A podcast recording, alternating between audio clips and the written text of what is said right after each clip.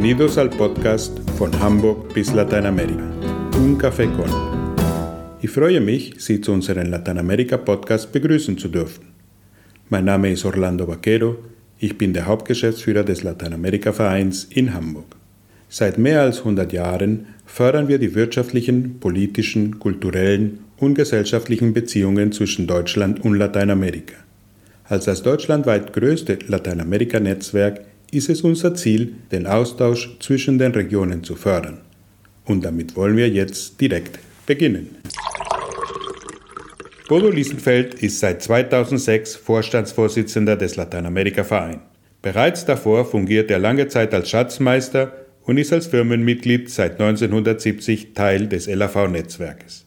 Bodo Liesenfeld ist der Managing Partner der Liesenfeld International GmbH und arbeitete davor 27 Jahre als geschäftsführender Gesellschafter von Rode und Liesenfeld, einer internationalen Luft- und Seefrachtspeditionsgruppe, welche er 2007 nach Abschluss einer erfolgreichen Übernahme der Geodis-Gruppe verließ. Seit mehr als 50 Jahren in der internationalen Handelswelt fest verankert, ist Bodo Liesenfeld ein absoluter Experte in der Geschäftswelt und nicht nur das, auch privat ist er in beiden Teilen der Welt zu Hause. Lieber Herr Liesenfeld, Sie sind seit 15 Jahren Vorstandsvorsitzender des Lateinamerika-Vereins und haben viele Veränderungen maßgeblich in die Wege geleitet. Der Lateinamerika-Verein existiert seit über 100 Jahren.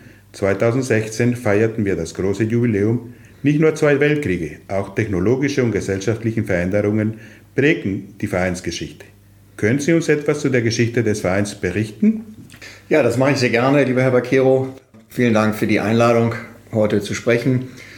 Die meisten Menschen meinen, der Lateinamerika-Verein sei von Beginn an ein Verein der Wirtschaftsinteressen gewesen und das ist tatsächlich gar nicht der Fall. Im Jahr 1916, Sie haben äh, eben schon den, die Zahl genannt, das wir als unser Gründungsjahr bezeichnen, begann der Erste Weltkrieg und die Nachrichtenverbindungen in alle Welt brachen jäh ab. Es gab damals kein Internet und auch keine elektronischen Kommunikationswege, die wir heute kennen. Das Institut für Iberoamerika-Studien in Hamburg, damals ein eigener Lehrstuhl, weil es die Organisation der Universität Hamburg noch nicht gab, war also von allen den gewohnten Informationsquellen abgeschnitten. Und so kam der Professor auf die Idee, die Hamburger und Bremer Kaufleute mit ihren Verbindungen und Agenten oder eigenen Büros in Lateinamerika zu fragen, ob er deren Informationskanäle benutzen dürfe, um an Neuigkeiten aus der Region zu kommen. Und damit entstand das erste Netzwerk. Parallel und komplett unabhängig dazu wurde im gleichen Jahr die ersten drei Auslandshandelskammern in Argentinien, Brasilien und Chile gegründet. Die waren sich einig, dass sie ohne einen Brückenkopf in Deutschland nicht wirklich etwas erreichen würden und gründeten daher ein zweites separates Netzwerk. Und diese beiden Clubs, wenn man sie so bezeichnen will, wurden erst viele Jahre später zum Lateinamerikanischen Verein fusioniert. Dann, noch wieder später in der Nazizeit, hatte das Propagandaministerium ein Problem mit dem Namensbestandteil Latein und der Verein wurde in Iberoamerika-Verein umbenannt. Eine meiner ersten Amtshandlungen als Vorsitzender war, den Mitgliedern eine erneute Umbenennung in Lateinamerika-Verein vorzuschlagen. Die Firmierung des Vereins als Iberoamerika-Verein suggerierte nämlich, dass er sich auch um Spanien und Portugal kümmerte. Aber die Iberische Halbinsel war bereits Teil der europäischen Freihandelszone und brauchte somit keine Vertretung durch einen Länderverein. Sehr spannend, Herr Liesenfeld. Vielen Dank. Wie sind Sie eigentlich zum Verein gekommen? Erinnern Sie sich noch an Ihre Anfänge im Lateinamerika-Verein? Ja, am Anfang war da einfach nur die Mitgliedschaft unseres Unternehmens im LAV. Persönlich hatte ich mit dem Verein eher weniger bis nichts zu tun, aber ich reiste unendlich viel nach Lateinamerika und verbrachte zum Teil mehrere Monate im Stück dort. Dadurch wuchs ich automatisch in das Netzwerk, das mit dem Lateinamerika-Verein zu tun hatte, hinein. Ich erinnere mich nicht mehr genau, wann es war, aber irgendwann rief mich Peter Knappersbusch, ehemals Bayersdorf-Vorstand, damals Hauptgeschäftsführer des Vereins, an und trug mir an, die Position des Schatzmeisters von Klaus Müller-Leindecker zu übernehmen. Und jung und unerfahren, wie ich damals war, habe ich mich dazu breitschlagen lassen. Mit Herrn Müller-Leindecker bin ich heute gut befreundet und beschuldige ihn im Spaß immer noch, dass er mir das alles angehängt hat. Als Schatzmeister wurde ich ex officio Mitglied im Vorstand. der damals geschäftsführender Vorstand hieß. Außerdem gab es den Nur-Vorstand und weil die beiden Begriffe ständig zu Verwechslungen führten, habe ich später vorgeschlagen, die beiden Gremien nur noch Vorstand und Präsidium zu nennen. Und so ist es auch heute noch. Der geschäftsführende Vorstand war eine Gruppe von älteren, sehr honorigen Männern, die dem Verein hervorragend zur Seite standen, aber nicht ausgesprochen veränderungsfreudig waren. Als der vergleichsweise Jüngste fiel mir dann immer die Rolle des Erneuerers zu und so kam es zu einer Reihe von Umstrukturierungen. 2006, wie Sie bereits sagten, wählte das Präsidium mich zum Vorsitzenden. Ich bin es gern und mit viel Freude und Engagement. Vielen Dank, Herr Liesefeld. Die gesamtdeutsche Situation nach Ende des Zweiten Weltkrieges war auch in wirtschaftlicher Hinsicht schwer, zumal es einige Jahre dauert, bis Deutschland wieder in Eigenverantwortung international wirtschaften konnte. Wie positionierte sich der Lateinamerika-Verein damals? Welche Rolle nahm unser Verein an? Ja, nach dem Krieg, nach dem Zweiten Weltkrieg, bekam Deutschland erst 1949 wieder Vollmacht über den eigenen Außenhandel. Denn bis dahin hatten die Alliierten die Kontrolle. Und mit dieser wiedererlangten Freiheit kam den Ländervereinen eine neue und besondere Bedeutung zu.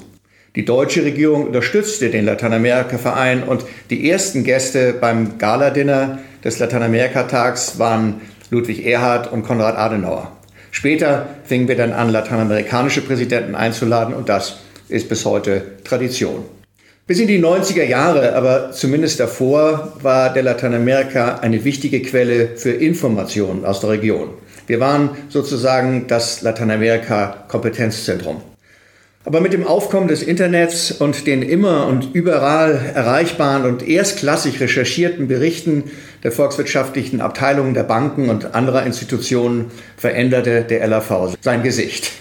Heute ist er ein lebendiges Netzwerk und eine Plattform, auf der sich Unternehmen und Führungspersönlichkeiten der deutschen Wirtschaft treffen, um sich zur Region auszutauschen und ihr eigenes Netzwerk zu vergrößern. Und der LAV hält engste Kontakte zu Unternehmen und Regierungsstellen in Lateinamerika und verschafft damit den Mitgliedern Zugang zu den lokalen Entscheidern, die sie normalerweise voraussichtlich nicht hätten. Unterstützt wird das durch die deutsche Diplomatie vor Ort und die ausländischen Botschaften in Berlin. Der LAV gilt heute als das unabhängige, überregionale und völkerverbindende Netzwerk, das alle Wirtschaftszweige einschließt und die Länder Lateinamerikas und der Karibik gleichmäßig berücksichtigt, mit dem Schwerpunkt auf wirtschafts- und wirtschaftspolitischen Themen. Mit der Verbreiterung des gesellschaftlichen Interesses greift der LAV auch kulturelle und andere gesellschaftliche Themen auf. Sie haben auf Veränderungen in unserer zunehmend digitalisierten Welt bereits angesprochen. Was denken Sie, wird die große Herausforderung der kommenden Jahre sein? Welche Nutzen können wir daraus ziehen? Tja, das ist ein großes und weites Thema. Eine Folge der Digitalisierung ist, dass es heute ja, wie wir alle wissen, praktisch keine Kommunikationsgrenzen auf der Welt mehr gibt. Jeder ist immer und überall erreichbar. Entfernungen spielen quasi keine Rolle mehr.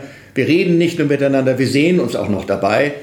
Und dann gibt es wie immer die Gegenbewegungen, die zum Beispiel zur Entstehung von Podcasts geführt haben, wo man dann wieder nur hört.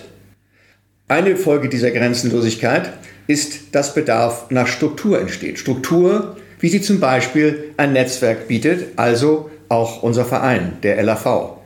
Menschen freuen sich auf den Austausch mit anderen mit denen sie einen gemeinsamen Nenner haben. Man redet, man lernt, man diskutiert und verändert eigene Standpunkte, man lernt neue Menschen kennen und begegnet so einer der großen Herausforderungen der digitalen Zeit, der Überfrachtung mit Informationen, der Entfernung zwischenmenschlicher Kontakte bis hin zur Vereinsamung. Bei uns muss keiner einsam sein.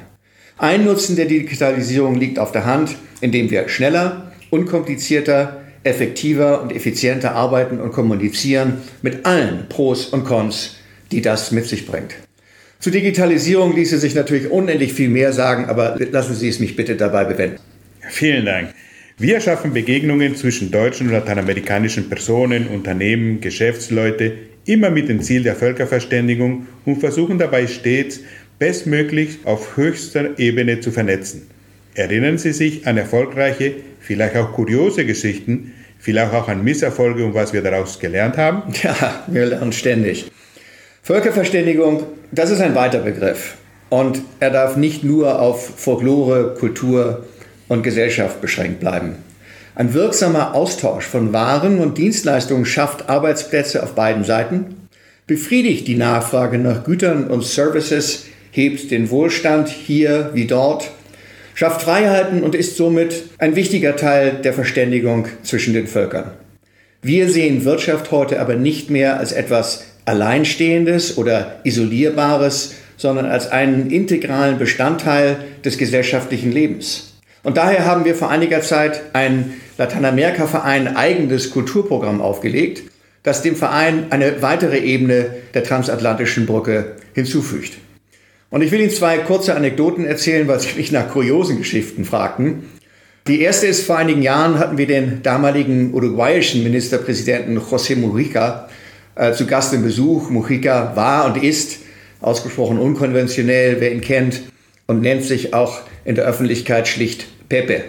Beim Eintrag in das Goldene Buch unterschrieb er sein Grußwort schlicht und nur mit Pepe, worauf der Präses mich fragte, ob das denn eigentlich der richtige Mann sei, den wir da zu Besuch hätten. Und das Zweite, was mir einfällt, ist, dass bei einem Gala-Dinner auch vor vielen Jahren äh, wir den bolivianischen Präsidenten Evo Morales bei uns hatten. Und unsere Gala-Dinners sind immer besonders feierliche, aber auch ausgelassene Abende. Und am Ende eines solchen sehr lustigen Fests entstand ein Foto von dem Präsidenten Morales und der mich dazu animierte, mit ihm gemeinsam das bekannte Victory-Zeichen zu machen mit den Fingern. Dieses Foto lief dann herum und wurde missverstanden, als wenn ich als ein Revolutionskollege von Herrn Morales sei, was tatsächlich nicht wirklich der Fall war. Das Lernerlebnis war, dass auch LAV-Vorsitzende diplomatisch zu sein haben. Vielen Dank, Herr Liesenfeld. Das sind ja wirklich sehr interessante Geschichten und sehr viel über den Verein haben wir heute gelernt. Hier einen besonderen Dank an die Agentur für Wirtschaft und Entwicklung, die mit ihrer Unterstützung diese Podcast-Reihe ermöglichen. Und auch Ihnen, liebe Zuhörerinnen und Zuhörer, möchte ich für Ihr Interesse an unserem Podcast danken. Wenn Sie mögen, erhalten Sie unseren Lateinamerika-Podcast voran regelmäßig auf die Ohren.